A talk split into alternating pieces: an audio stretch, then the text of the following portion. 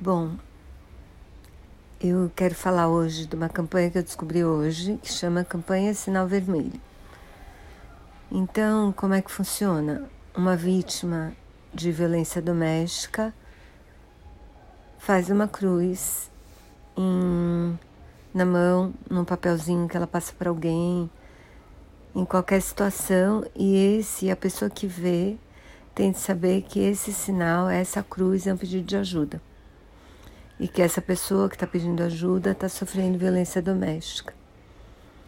O artigo fala de um de uma mulher que chega numa agência bancária e ela pede ajuda no bilhetinho, porque o marido dela foi sacar a Bolsa Família e o marido estava do lado de fora esperando ela sair e achando que ela estava demorando. E aí o, e é muito legal porque o o caixa se comove com aquilo, entende que aquilo é um pedido de ajuda, inclusive porque além da cruz, da cruz ela escreve o que, que ela está precisando, escreve que ela é vítima de violência doméstica, explica onde ela mora.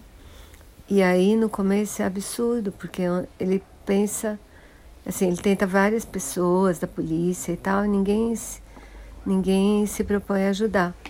Mas aí uma conhecida, uma pessoa conhecida dele, avisa, avisa uma policial conhecida dessa pessoa.